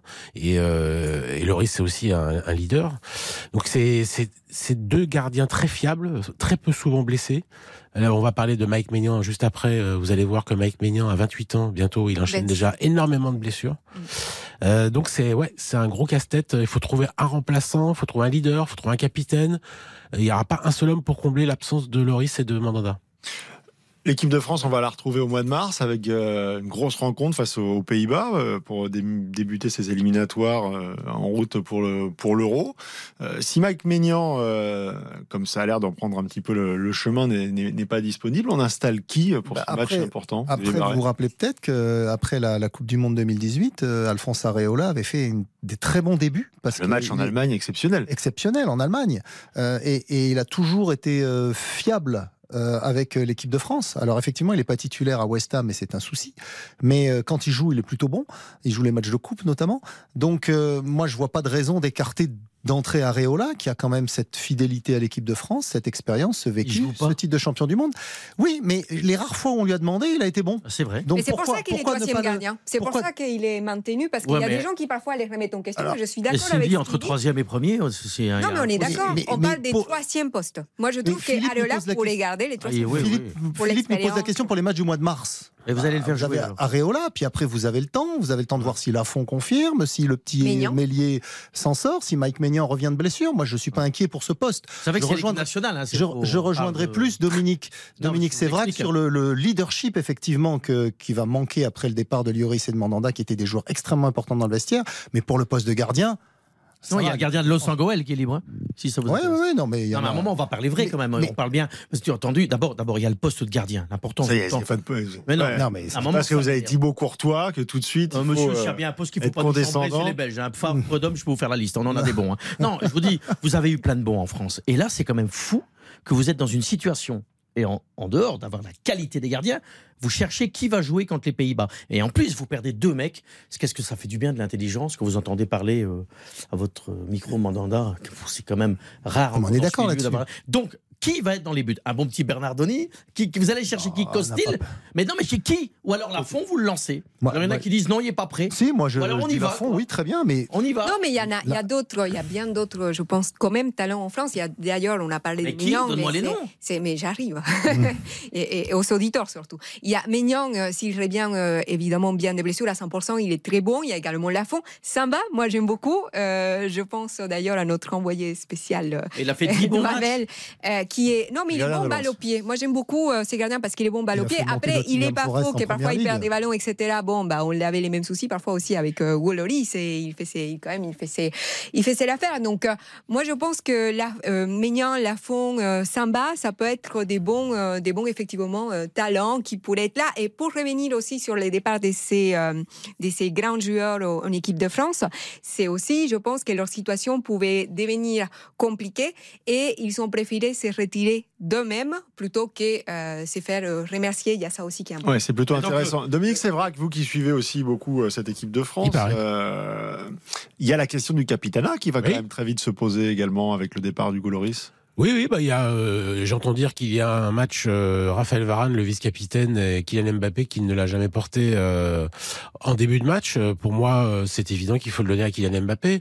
En fait, euh, toutes les générations, c'est. Ah donc Raphaël Varane, le, le vice-capitaine depuis maintenant euh, plusieurs années. Euh, au revoir et merci. Je pense qu'il faut changer d'air. Je pense que Didier Deschamps a prolongé de 4 ans. Il a une vision sur 4 ans. Il a envie d'aller jusqu'à la Coupe du Monde, euh, donc euh, États-Unis, Mexique, euh, Canada. Je pense que Kylian Mbappé vient d'avoir 24 ans.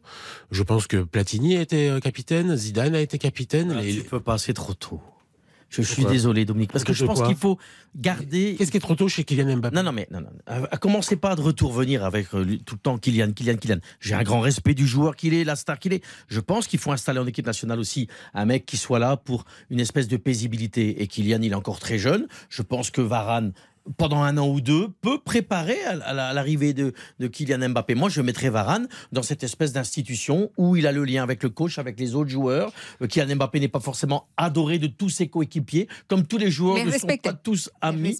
Mais ça, on n'en sait rien. Et alors, quand vous parlez aux auditeurs, je veux aussi parler aux éditeurs, euh, puisque vous le dites souvent. euh, euh, Vous êtes en serait- campagne pour la, non, ce pour qui la serait Fédé intéressant, non, pour être président de la fédération, ce qui serait intéressant dans vos sondages que vous faites avec Erwan et tout cela, mais vraiment, parce que j'ai pas la réponse, de savoir Les qui, baromètres donc ça. Le baromètre, au baromètre, qui va jouer contre les Pays-Bas, qui souhaite les Français dans les buts avec l'équipe de France. Moi, ça m'intéresse, hein, parce que je n'ai, on a débattu après avec tous les copains et les- la bande à Silvestro, personne n'a la réponse. Là, qui vous disent la Bah, donc la bande à Silvestro, c'est RTL Foot euh, à Ah oui, mais 20h c'est les amis, quoi. jusqu'à Mais ça veut dire que 23h. ce sont aussi tous des spécialistes, Xavier Xavier Domergue, tous des mecs qui connaissent bien le ballon. Et c'est ça qui est terrible, c'est qu'on est dans un sujet où on- n'a pas la réponse. Mais parce qu'il y en a qui sont football, blessés. Par exemple, c'est lui qui est vraiment pourrait le mieux avoir ses rôles et je pense que ça mettrait d'accord pas mal de monde, c'est mignon, mais ces blessures créent un petit peu une incertitude. Donc je pense que c'est à ces niveaux-là que les gens ont du mal à se projeter. Mais de toute façon, quoi que l'on pense, les Français, je suis désolée de vous dire que c'est toujours Didier Deschamps qui décide. C'est assez frustrant. C'est pas vrai. Mais c'est la réalité. Bien sûr. Ça, un Bien sûr, il se l'est jamais. il Ça, c'est un scoop. C'est Didier qui- décide. Et en ce qui concerne Pour le En ce qui concerne le capitanat, donc euh, Varane, ça paraît assez logique puisqu'il est vice-capitaine depuis très longtemps. Euh, Kylian Mbappé, il a déjà beaucoup beaucoup de choses à faire, notamment à marquer des buts. Et je pense que c'est pas lui rendre service que de lui coller le brassard maintenant. Il l'aura un jour, c'est sûr. Lui le veut. Et puis pourquoi vous éliminez Griezmann? Bah, j'ai dit- C'est quand même Griezmann, le, bah, je sais pas, personne n'a n'a cité son nom encore. hein. Euh, donc euh, moi je trouve qu'Antoine Griezmann, par son implication en équipe de France, son rôle central, notamment dans, dans cette équipe de France remodelée, euh, comme on l'a vu à la dernière Coupe du Monde, Antoine Griezmann, il a aussi toutes les raisons de- d'être euh, Pas avec des de cheveux l'équipe rouges. de France. C'est un Les joueur cheveux, c'est très chose, collectif, mais- effectivement, mais- qui a apporté. Dans l'état d'esprit, il est irréprochable. Il a fait une très bonne Coupe du Monde. C'est vraiment un garçon sur lequel s'appuie beaucoup euh, Didier Deschamps. Et en plus, il s'entend bien avec, euh, Xavier. avec Mbappé. C'est un vieux pense que Mbappé sera un jour capitaine de l'équipe de France, c'est une évidence. Mais pourquoi le précipiter score maintenant Il y a Pour le FC Lorient. Direction Marseille, Hugo Hamelin. L'ouverture du score pour le FC Lorient. Sensation ici euh, au stade Vélodrome sur un énième corner. Ils sont sortis de leur boîte, les Lorientais, au fur et à mesure de euh, cette première mi-temps après avoir laissé euh, passer le, euh, le Mistral. Et je crois que c'est Terem Mofi qui euh, inscrit cette euh, ouverture du score. Voilà, numéro 13, clin d'œil à Marseille, justement. Reprise du droit au milieu de cette surface de euh, réparation, direct sur le corner au niveau du point de pénalty. Paul Lopez ne peut rien faire, il est trop proche du but. Mofi n'est pas serré assez de, près par Samuel Gigot. 1-0 pour Lorient. 30e minute de jeu ici au stade Vélodrome. Eh ben voilà qui va nous, nous pimenter ce, ce début de 19e journée de, de Ligue 1 après la victoire de, de Lens 1-0 face à Auxerre. Marseille qui pour l'instant est mené sur la pelouse du Vélodrome face à Lorient. On refait le match jusqu'à 20h. On se retrouve à- après la pause pour terminer euh, sur cet hommage au gardien. Je voudrais quand même que vous me disiez si Loris était le plus grand gardien de l'histoire de l'équipe de France. Et on parlera après de l'affaire C'est une de l'affaire Dominique Sévrac euh, qui va monter en, en puissance le bras de fer entre le Paris Saint-Germain et la mairie de Paris au sujet du Parc des Princes. On refait le match. Avec Philippe Sansfourche. On refait le match. Avec Philippe Sansfourche. Allez, encore une petite demi-heure ensemble avant de retrouver euh, Eric Silvestro à 20h pour euh, RTL Foot et donc l'affiche du soir Lyon-Strasbourg à euh, 21h. On va terminer sur ce chapitre des, des gardiens et revenir quand même parce que Petite, même no- si. petite remarque, Philippe, si vous me permettez. Dans le match suit, Allez-y. Lorient-OM, les deux gardiens sont étrangers. Et j'ai fait la liste lors de la dernière journée. Sur 20 gardiens de Ligue 1, 10 sont étrangers. Donc, effectivement, il peut y avoir un problème euh, qu'en France, grand pays Vous formateur, ne formez pas de gardien. vous- on- on- on- non, les clubs professionnels ne Oui. font pas suffisamment confiance aux jeunes gardiens français. Ah, mais s'ils n'ont pas de Et bon. eh ben, mais regardez, le PSG a formé Maignan, finalement, il, il joue à Milan. Et le PSG a à l'époque, on, parlait, à l'époque, on Et parlait de Bernardoni étrangers. comme le futur gardien de l'équipe de On parlait France. de Lille et on se réjouit de l'émergence du petit Lucas Chevalier. Ouais. Mais quand même, entre-temps, ils ont pris deux gardiens Deux. étrangers. Ouais. Ouais. Un, un Il était Croate pas prêt, et- Lucas. et Voilà. C'est vrai que c'est un peu ça culturellement, une époque, le gardien, c'était un peu euh, bah, gardien, gardien du temple aussi. Quoi. Oui, mais Philippe, il y, avait, il y avait un côté culturel. euh, vous avez quitté sur une question euh, qui était est-ce que ce Goloris c'est le plus grand gardien J'allais vous la poser, mais Xavier Barret est rentré avec, il y a eu incise. Fabien au Barthez. chausse-pied avec sa un statistique. pays où il y a eu Fabien Barthez, qui pour moi était un génie au pied, sur sa ligne, dans les airs. Il y a eu Bernard Lama, où il y a eu euh, Joël Batz. Joël Batz. Il y a eu des très très grands gardiens. Jean-Luc Ettori. La, la pénurie de gardiens français, Dominique Dropsy, moi je, je la vois pas trop. Peut-être que là il va y avoir une transition, peut-être on va avoir un petit creux derrière Ménian, il y aura peut-être personne pendant 2-3 ans. Mais on est quand même un pays qui a formé des gardiens géniaux. Et donc pour moi le plus grand c'était Barthez. Mm. En tout cas de l'ère moderne. Donc vous répondez déjà à la question. Alors d'ailleurs, vous- vous serez honnête hein, quand même. La question que je vous avais formulée euh, dans, dans la journée pour que vous puissiez réfléchir, hein, Mm. c'est pas quel est le plus grand gardien, le meilleur, le, le plus beau, le plus. Non, c'est le plus important Ah, le plus dans l'histoire de Ah, l'équipe de C'est- France. C'est Hugo Loris. J'ai noté cette nuance.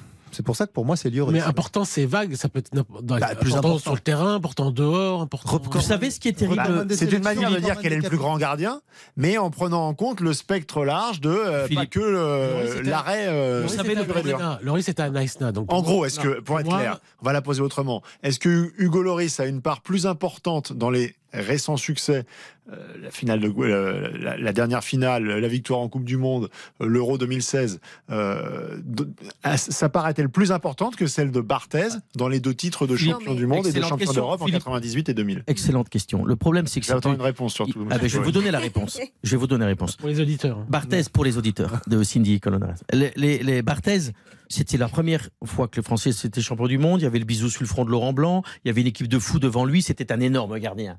Hugo Loris, il vient dans une génération qui est à mes yeux un peu différente. Je parle pas maintenant avec Kylian Mbappé, mais la, la coupe du- l'ex-coupe du monde, il a une part prépondérante dans les succès. Le problème, c'est qu'Hugo Loris, il se vend mal. C'est un mec qui est pas fashion, qui est pas people, c'est un taiseux, c'est un mec. Et donc, justement, par rapport au peuple français, il a un capital, pas de moins de sympathie, mais moins d'aura. Si vous voyez ce que je veux dire. Mais moi, footballistiquement parlant, dans ce qu'il a fait, écoutez, je vous donne un match, hein, cette Coupe du Monde contre les Anglais. hein. S'il n'est pas là, vous rentrez à la maison. Et donc, il a pris une part terrible. Donc, oui, avec tout l'amour que j'ai pour Fabien Barthez, oui, Hugo Lloris, c'est pour moi le mec qui a marqué le plus son équipe nationale. Bon, on a un partout, là. Vous avez oublié euh, alors, le- la le- différence- l'Euro 2000 de Barthez, vous avez oublié la Coupe du Monde. de- Non, de- je n'oublie pas. C'était des ma- mais Ah oui. Barthez, il fait. Tu veux, moi, je suis la génération plus jeune que toi, tu vois. Dominique. En fait, la différence. Barthez, il refait une finale de Coupe du Monde en 2006 Moi, avec. je suis plus euh, jeune que toi. Allez, tu parles de l'Euro 2000. euh, Il y a des matchs, c'est normal dont on parle. Le premier match, c'était face au Danemark. L'équipe de France gagne, je crois, 3-0 à la. Bruges. On Si était- tu regardes la première demi-heure de la rencontre, la défense des Bleus prend l'eau, mais de toutes Et l'autre, il va tout chercher. Il y a trois sauvetages, mais exceptionnels de Barthez. C'est le début de la compétition. Si t'en prends un ou deux dans les 20 premières minutes, C'est ça. C'est tu peux dire le même contre l'Australie. Tu peux dire le même contre l'Australie.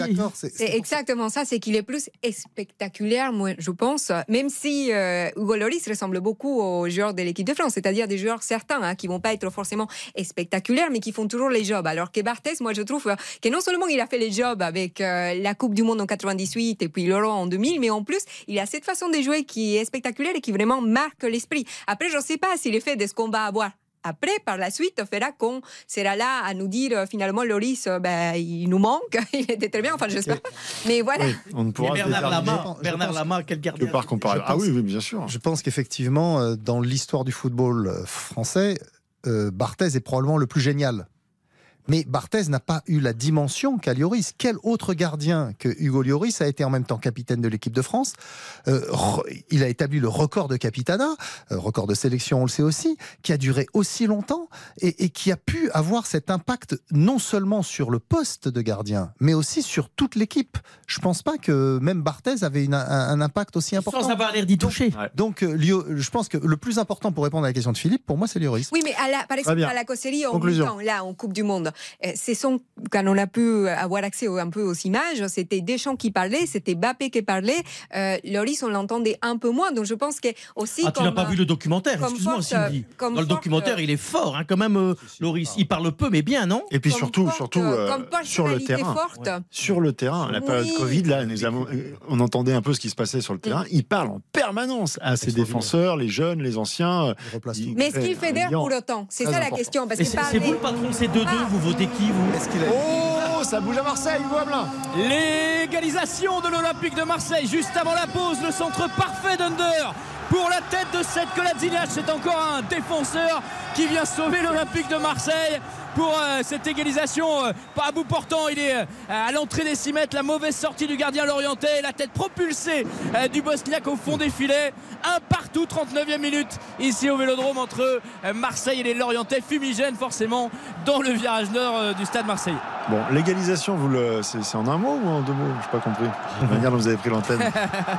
Le défenseur central, il fait quoi, Il y, a, il y un gros impact d'Under. Moi, c'est un joueur que j'ai pas, que j'ai pas beaucoup aimé, euh, que j'aime pas beaucoup, mais qui a un gros impact d'Under sur les derniers résultats de l'OM. Il est impliqué énormément sur- par la passe. euh, Gestion du vestiaire, effectivement. Igor Tudor, euh, on n'aura pas. J'aurais aimé faire un petit débat sur l'OM, mais on, on aura l'occasion de le faire probablement la, maintenant, c'est la semaine prochaine. On a un tel euh, sommaire. d'Europe, ça va. hein, quand c'est que la Ligue 1, ça va. hein. Je pense à Ah, Sanchez quand même qui tac. marque pas beaucoup, mais en fait c'est tous les défenseurs qui marquent. C'est pour ça Allez, que- la pause, et puis on va vous garder, Dominique Sévrac, sur le grill, parce qu'il se passe des choses euh, dans le quotidien euh, Le Parisien, euh, la maire de Paris. Anne Hidalgo prend la parole et tacle le Paris Saint-Germain, veut lui piquer son stade, le Parc des Princes?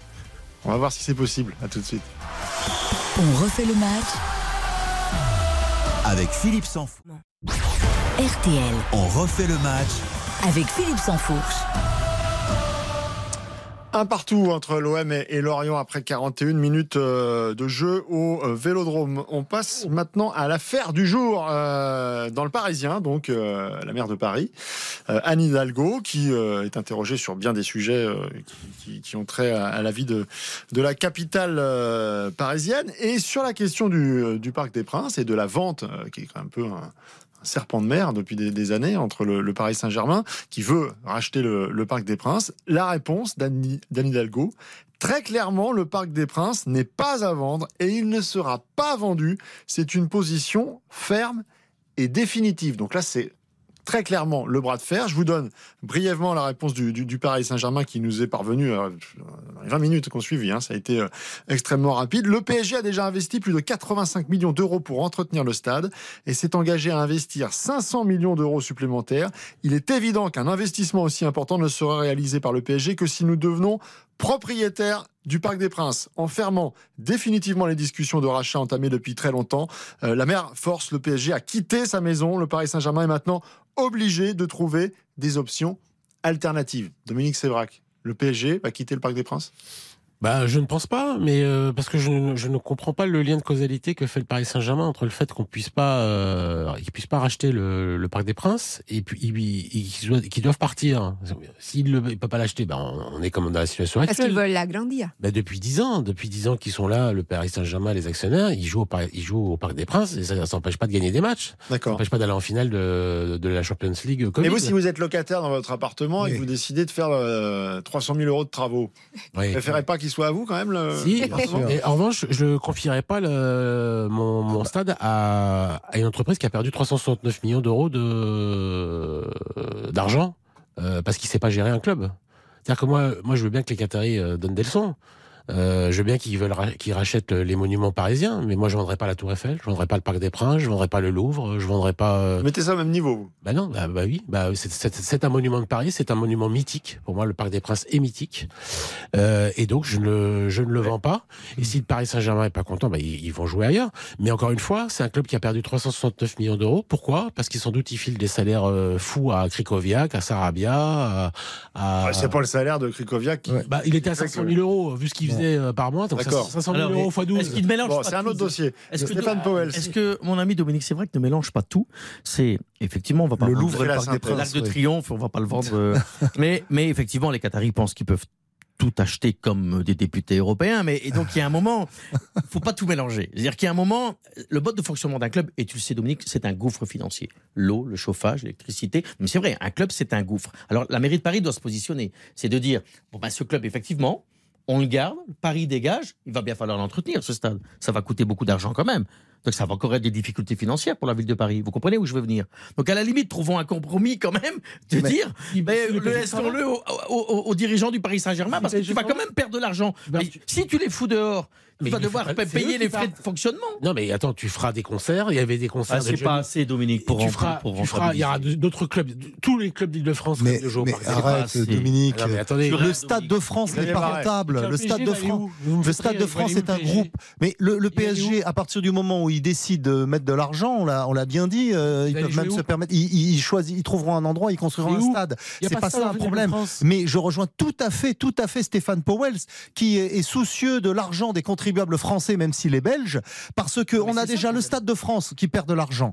On a euh, le Stade Jean Bouin qui n'en gagne pas. On a euh, le Charletti qui a été refait et qui sert pas à grand chose. Le Paris Football Club d'ailleurs a un projet pour refaire le stade et euh, la mairie de Paris s'y oppose aussi. Donc on va continuer à avoir des éléphants blancs comme on dit en Afrique, c'est-à-dire ces stades qui coûtent très cher à entretenir et qui sont la moitié du temps vides. Tout ça parce qu'on aura refusé de vendre le, pa- le Parc des Princes au Paris au, Pa- au PSG.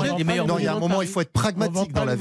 Il faut être pragmatique. Non, le, le stade, le Parc des Princes est un très beau stade, mais ça a rien de comparable, comme tu l'as fait, Dominique Sévrac, avec le Louvre, l'Arc de Triomphe, la Tour Eiffel. Non, ça n'a rien de comparable. Bah C'est si, un, beau stade, mais c'est fait. C'est un stade, c'est beau quand c'est plein. c'est un stade, c'est beau quand c'est plein. Voilà. Donc, le de monument la- de Paris, c'est un. c'est- c'est mais non, non, c'est- mais si, c'est là, tu es en train d'étendre la, t'es en train d'étendre la définition à quelque chose Mais qui n'a pas la même signification. C'est Mais si, la, la Tour Eiffel, Le- le qu'elle soit pleine ou vide, elle est, elle, elle, elle est belle, elle a une Ça histoire. Le stade, le Parc des Princes, c'est s'il est vide, il a aucun C'est sens. Il a, il a, il a C'est- aucun. Ce n'est pas un monument s'il est. Il vide. devient un endroit C'est un perdu. monument de Paris, c'est c'est- c'est- c'est le statut légal juridique de- du Parc des Princes. Pas moi qui l'ai inventé. C'est marqué monument de Paris. Ça appartient Donc- comme la Tour Eiffel, comme ce ce sont des monuments de Paris. C'est pas moi qui le dis. C'est pas moi, moi qui Ben, ça se change les règlements. hein. C'est un monument de Paris. point Les monuments de il y a- Paris, on ne Juste une question. Juste, un, point.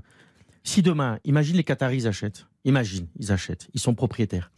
Dans 5 ans, ils ont décidé qu'ils en ont plus rien à foutre du Paris Saint-Germain et plus rien à foutre du stade. Tu fais quoi avec ton stade? Tu vas faire des concerts et tu vas, ça va ramener assez de sous? Et Donc, il faut Mais des vendre. concerts. C'est pour ça, s'ils s'en vont dans 5 ans, qu'ils l'ont racheté. Je sais pas, j'essaie de comprendre ton argument. Dans 5 ans, si, si le Qatar s'en va, Ouais. donc ils ont racheté le Parc des Princes, Ouais. qu'est-ce qu'ils font Ils le revendent, j'imagine? Je sais pas. Bah, il leur revend à qui J'ai pas de boule. Hein. Il leur revend à- au nouveau Bah, au nouveau qui propriétaire du club. Mais on a compris. À qui Bah, C'est-à-dire que c'est. Non, mais oui, la, question est juste. on est dans, l'hypothèse. Euh, Juste pour conclure sur ce débat, est-ce que Ils trouveront pas de stade pour aller jouer de toute façon. Donc, euh, ça fait, en fait, chacun, c'est Bah, une partie de poker, on sent, on sent bien que chacun prend des positions très fermes et définitives. Euh, Est-ce que, de manière. On va vraiment poser la vraie Ah question. que- Est-ce que le PSG peut se permettre de quitter le Parc des Princes? Le Qatar, ils ont acheté, ils ont, ils- ils ont acheté la Tour Eiffel sur le maillot. C'est pas pour aller jouer à Saint-Denis. Voilà, après, se permettre, ils peuvent. Ils peuvent tout se permettre, mais je pense que c'est effectivement un coup de bluff de deux côtés. Effectivement, euh, l'offre qui a été faite euh, euh, et, et aussi les prix euh, semblent. L'offre a été dérisoire et les prix semblent très élevés. Donc, euh, je pense qu'à partir de ces moments-là, je pense que c'est une façon du PSG de mettre un petit peu la pression et, et s'asseoir à nouveau sur la table de discussion. C'est souvent le cas des Qataris, c'est la façon dont ils procèdent dans ce type de ces négociations. Donc, on peut attendre qu'ils trouvent un compromis. Mais voilà. Euh, après, pour moi, les, les parcs des Princes, euh, effectivement, c'est c'est bien un monument, mais vide euh, et sans les Paris Saint-Germain, les Paris Saint-Germain ont également beaucoup, beaucoup apporté à la notoriété. euh, et donc, je pense que c'est important quand même qu'ils trouvent une solution. Allez, une dernière pause dans, dans On fait le match. C'est la mi-temps hein, à Marseille. Un but partout pour l'instant entre l'OM et Lorient. Lance à 17h a battu Auxerre. Un but à zéro. T'as tout de suite. RTL, On refait le match. Avec Philippe Sansfourche. RTL, On refait le match. avec Philippe Sansfourche. Allez, ils sont un petit peu dissipés, mais on les aime bien. Autour de la table pour aller jusqu'à Coupe le 20h. stade pour Dominique. Sévrac, Stéphane Powell, Xavier Barret et Cindy Colmenares. 200 millions. On va balayer cette euh, page Parc des Princes. On va rester, tiens, juste un petit peu sur, sur, le, sur le Paris Saint-Germain. Euh, je voulais vous demander le bilan de, de, de Galtier sur la première partie de saison et tout ça, mais on va pas avoir le temps d'aller jusque-là. Je voudrais juste que euh, vous réagissiez aux propos de Marco Verratti, euh, qui, dans, euh, chez nos amis de, de France Foot, euh, nous explique en gros que, bah, que les journalistes sont malhonnêtes. À quel point de vue Vous êtes malhonnête, voit Sévrac. À quel propos Mais parce que euh, on lui a construit une réputation totalement usurpée De sorte de nos C'est tard. Alors. Et il nous dit que c'est totalement il faux. s'adresse à LMC, je pense. Il nous dit que c'est totalement faux. Ah bah je ne sais pas, mais euh, Marco Verratti euh, a un problème avec la cigarette, ça c'est de notoriété publique. Alors il avait même pas évoqué ça. vous Oui, mais voyez. bon, il, donc, il parlait juste des sorties un petit et- peu tardives et lui il- dit simplement qu'il fait des dîners avec Il ses amis comme tous les il demande Français. aux membres du staff de lui acheter des, paquets de cigarettes, donc ça c'est embêtant. Il a été arrêté en tant que conducteur avec un permis déficient, un jeune conducteur qui n'avait pas le permis, donc donc ça c'est euh, la police française qui l'a arrêté. Donc c'est quand même lui qui se met dans des situations parfois compliquées, et puis après il aime bien la fête, il aime bien sortir, mais ça ça n'aurait jamais empêché des joueurs de, de marquer des buts ou d'être bons. Hein. Non, mais Moi je connais plein de excellent. joueurs qui, qui sortent et qui sont excellents. Le vilain, alors, c'est Dominique Donc, euh, donc je comprends pas très bien ce qu'il ce veut dire. En fait, euh, on est malhonnête. Il a 30 ans, il plafonne, il fait pas sa meilleure saison, c'est un super joueur, mais il aime la fête et il a le Non, droit. Euh, euh, Philippe, Quel problème Je croyais que ça tout devait Philippe, changer moi avec l'arrivée de Galtier, de Campos, terminé. avec euh, Campos, plus Leonardo, rien, ça, on nous avait dit ça avec Leonardo. Mais là aussi, on nous, l'avait, on nous avait dit ça. Vous voulez qu'on se remette tous les semaines, vous la, la posez la même conférence de question. presse de, là, de il Christophe. Galtier à son il arrivée beaucoup moins quand même. hein. Là, euh, Verratti cette saison, il sort beaucoup moins. Ça, c'est ça, c'est vrai. D'accord. Campos, c'est C'est vrai. qu'avant, il sortait 7 jours. Il sort plus que 3 jours. Bon, c'est une bonne nouvelle. Euh, non, alors, pour être plus sérieux, mais je le suis en plus, c'est que M. Verratti, à un moment, quand il va dans un endroit, lieu connu, dans le centre de Paris, près des Champs-Élysées, euh, en pleine semaine, à faire zim zam zoom, bon, il y a des gens qui le voient. C'est pas les journalistes. Tout le monde le voit, les supporters le voient. Donc il y a un moment, ces gens sont aussi responsables, ils sont grassement payés pour jouer au football. Arrêtons de tirer sur les journalistes qui éventuellement disent qu'il y a un peu trop nos sœurs. Et pour revenir sur votre question, vous savez ce que j'en pense. Monsieur Galtier et Monsieur Campos allaient mettre de l'ordre. Personne ne met de l'ordre au Paris Saint-Germain. S'ils ont envie de sortir au Makumbana et tous ensemble le jeudi, eh ben, il y en a qui n'y vont pas parce qu'ils ont une culture du football comme Kylian Mbappé qui attend les, les périodes de vacances pour y aller et qui surtout, quand il revient d'une Coupe du Monde, va s'entraîner. Ah ben, d'autres n'ont pas la même conscience. Et donc c'est comme ça. Et Et moi, Messi, je rejoins Dominique Messi, Sévrac. il a- cette conscience-là. Ouais, et Messi, Messi il va aussi. pas en boîte. Et donc, si Verratti, il fait le con, excusez-moi d'être cru, eh bien, à un moment, assume, quoi. Mais je- non, mais Bon. assume On n'avancera pas quoi, sur ce dossier. Non, mais ouais, alors, euh, par rapport à Verratti, donc excellent joueur, on l'a dit, qui a apporté énormément au Paris Saint-Germain. Et du côté personnel, euh, bien sûr qu'on le voit en boîte de nuit à Paris. Et je peux vous dire que c'est les plus tranquilles de tous les joueurs que je vois en boîte de nuit à Paris. Et je sors pas énormément tu parles, quand même. hein, tu, tu parles, tu- tu parles Mais- sérieusement? Quand tu sors le jeudi, que tu as un match le Complètement. Tu trouves que c'est logique Après une victoire. vrai, il est moins Écoutez, excessif que les autres. je Il l'ai sort souvent, mais il est Je plus l'ai raisonnable. croisé. Ah, je ah, l'ai donc il peut sortir, il picole pas, mais il peut rentrer à 3h du matin. Bon, je l'ai croisé, bravo. je l'ai croisé après une victoire du Paris Saint-Germain. Verratti, si vous voulez vraiment savoir comment il est en boîte de nuit, c'est il va être tranquille, euh, très éloigné de tout le monde. Évidemment, ils font beaucoup, à- ils font beaucoup attention. Non, loin de là, ils sont très respectueux. Euh, vraiment euh, très, très en mesure avec ses amis, en train de parler, mais de la façon la plus ennuyeuse qui soit. Et voilà, ça c'est Verratti en Euh, boîte de nuit. je jamais Moi, j'ai un autre dossier. Et que je je l'ai vais pas vu adhérer. une fois, hein. Ben, moi, je l'ai vu une fois. Verratti vous voulez ne fait vraiment pas assez la fête. Vous vraiment Moi, je l'ai vu une fois. Je me tairai où, quand et Neymar, comment c'est autre Je l'ai vu de mes yeux. Non, mais on n'est pas là pour faire, Mais non, euh, un jeudi soir à faire ma sorties de Kumbana. Verratti. Venez, arrêtez de venir nous dire qu'il se comporte bien. Alors, il peut sortir, il boit pas. Vous savez, moi, j'étais avec Philippe Lambert, un préparateur, un préparateur physique, qui est un de mes amis et qui est un mec reconnu. Un joueur ne travaillé sort au pas. PSG. Oui, qui est un de mes amis. Un joueur ne sort pas la semaine quand il y a des matchs le samedi. Après le match, il fait ce qu'il veut, mais il ne sort pas. Il y a de l'acide lactique, il y a de la fatigue, il y a tout ça. Quand je joue au Paris Saint-Germain, au Football Club Poppering, on se soigne et on est un exemple pour les jeunes, encore bien plus quand on a un gros salaire. Oui. Lionel Messi ne le fait pas, Après, Kylian Mbappé euh, le fait pas. Alors quand Verratti vient dire dans, dans le France Football que les joueurs journalistes exagèrent, excusez-moi, hein, mais c'est c'est- ça, ça me fait Mais mourir par de contre, Lionel Messi, si on peut les mentionner, c'est vraiment, et ça a été le cas également à Cristiano Ronaldo, ce sont des joueurs vraiment très exemplaires. C'est pour ça d'ailleurs que c'est des très grands joueurs. Là, Voilà. on parle d'un très bon joueur. Euh, là, Messi, c'est un autre niveau parce qu'il entretient cette hygiène de vie, à la différence, par exemple, de Maradona. Il a compris que c'est ce qui, peut-être, ce qui a manqué à Maradona. salaire, Cindy. Avec sa famille, je parle avec sa famille. Vraiment, c'est un autre, une autre chose. Après, si par exemple, on pourrait effectivement comparer avec Neymar, qui lui, oui, est très fêtard, on le voit, etc. Parfois, il est parti au pays pour être à l'anniversaire de sa soeur. Enfin, il y avait beaucoup plus d'histoires. Donc, je pense que oui, il y a eu comme un acharnement, j'ai aussi cette impression, par rapport à Verratti, alors qu'il y a d'autres joueurs avec euh, peut-être moins de, de façon moins Ouais, connus, Neymar, on moins l'a chargé aussi, hein. Neymar, on l'a pas Moi, ménagé. Neymar, on l'a pas ménagé Non, encore mais il y ici. a hein. des joueurs avec moins de notoriété qui vraiment font, font et défont et on n'en parle pas. Donc je comprends pas cet acharnement à Verratti. Je l'aurais compris s'il avait des mauvais résultats, mais il a toujours apporté au PSG, donc ça me Ah non, il Bah non, plafonne. justement, et justement, il plafonne. Il a un salaire de dingue et c'est un international italien. Excusez-moi, hein, moi donc, j'adore. Non, mais moi j'adore Verratti, mais il y a un moment, s'il dit j'essaye de le dire, mais ça, ce n'est pas vraiment pas toi que je vise. Et Dominique, c'est vrai qu'il a bien compris. Quand on est un joueur de football, quel que soit le niveau et sa division, nous sommes exemplaires pour les jeunes. On ne fait pas des comportements comme ça. Que tu t'appelles Verratti ou que tu joues au football club Lichterveld. Il y a un moment, t'es es, exemplaire. Et d'autant plus quand tu joues au Paris Saint-Germain et que tu as un énorme salaire.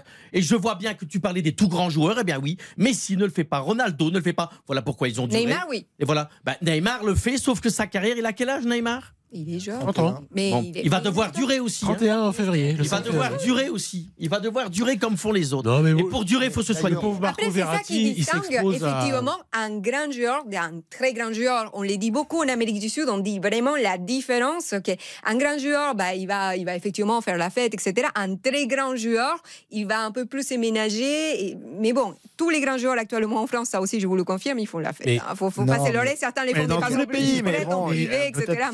Philippe, c'est pas, c'est pas bien grave la déclaration de Marco Verratti, mais il s'expose à ce que la presse people française le suive euh, dans ses, dans ses pérégrinations, puis on va voir que. Ah, c'est pas stratégique, vous voulez dire? Bah non, mais bon, vous- il va, on- s'il veut vraiment qu'on joue à ça, on peut se planquer une nuit, euh, on sait où il habite, euh, et puis le suivre, et puis on verra, on verra si effectivement il, il se couche à 8 heures et avec une soupe.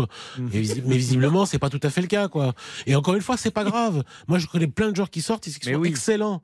Donc c'est c'est juste savoir quand est-ce qu'on Sa sort. déclaration est malvenue. C'est savoir quand est-ce qu'on sort. Il faut sortir après les matchs et pas avant. Voilà. Euh, il faut pas faire, il faut pas boire jusqu'à 4 heures du matin ou 8 heures du matin. On peut boire, mais un verre. Et puis il faut éviter de poster des photos sur les réseaux sociaux. vous savez, les Vous dérapages... rappelez avec C'est euh, pour ça le- qu'ils sont dans des, dans des endroits voiture, où il n'y a pas des gens avec des téléphones, parce qu'ils ils ne veulent pas se retrouver sur les réseaux sociaux. Quand ils sont en boîte, ils sont dans un précaré. Moi, je laissé filmer plein on de a- fois, mais je diffuserai jamais. Ouais, Donc, moi, ce que je disais, c'est que non, je rigole. Et ce que je disais, c'est que j'ai l'impression que Noël Legrette, désolé d'y revenir, mais quand il a fait cette interview à nos confrères de RMC, euh, où on a eu l'impression que l'interview était un peu menée des sortes good cop, bad cop, c'est-à-dire euh, vraiment Marion qui est sportive, qui va être douce, l'adoucir, et j'avais l'impression qu'il s'en prenait limite plutôt euh, qu'à Zidane aux journalistes, en fait. C'était pour moi, c'était une interview contre les journalismes français. à Oui, sur le fait qu'il parlait plus de s'est fait Mais avec l'expérience qu'il a, il doit quand même pouvoir. Non, se- je pense qu'il a surtout. euh, moi aussi, après plusieurs verres de tequila, des shots de tequila, je vais peut-être vous sortir quelques bêtises. Donc, Et il vous aussi pas tenir ça en compte. Ah bah président de ça, ça tombe bien parce que l'émission touche à son terme. Donc si vous voulez passer Saint-Germain. Cindy, quand on est président de la fédération, quand on est président de la fédération, on n'est pas plein de vin et on donne pas une, interview euh, dans une chaîne où les journalistes ne sont pas là pour les piéger. Comme ça, c'est dit. À un moment, il faut quand même respecter. Si vous parlez toujours des auditeurs, Un peu perdre la morale, hein, monsieur Powell. Non, mais je donne pas avec monsieur. Suis pas Le président. Ben moi, j'ai le droit d'être bourré. Je suis pas un joueur du Paris Ah bah, Saint-Germain. c'est- je Et vous fais ce Ah que vous non, non, voulez. non, on n'a pas votre droits d'être brûlés, ni C'est sous tout. substance dans les Je suis émissions. sous, là. Mais je suis pas sous le micro. Ah d'accord. Eh ouais, bah alors les, les tirs au but terminés, là, on a gagné dans le temps réglementaire. Merci à tous, on refait le match, on Ah, se bravo. retrouve euh, même heure, même endroit, la semaine prochaine à 20h. On laisse la main à Eric Silvestro, RTL Foot, c'est jusqu'à 23h avec euh, le match de Lyon ce soir, c'est l'affiche à 21h euh, avec euh, à la mi-temps toujours un partout entre Marseille et Lorient. Salut à tous. RTL On refait le match avec Philippe Sansfourche.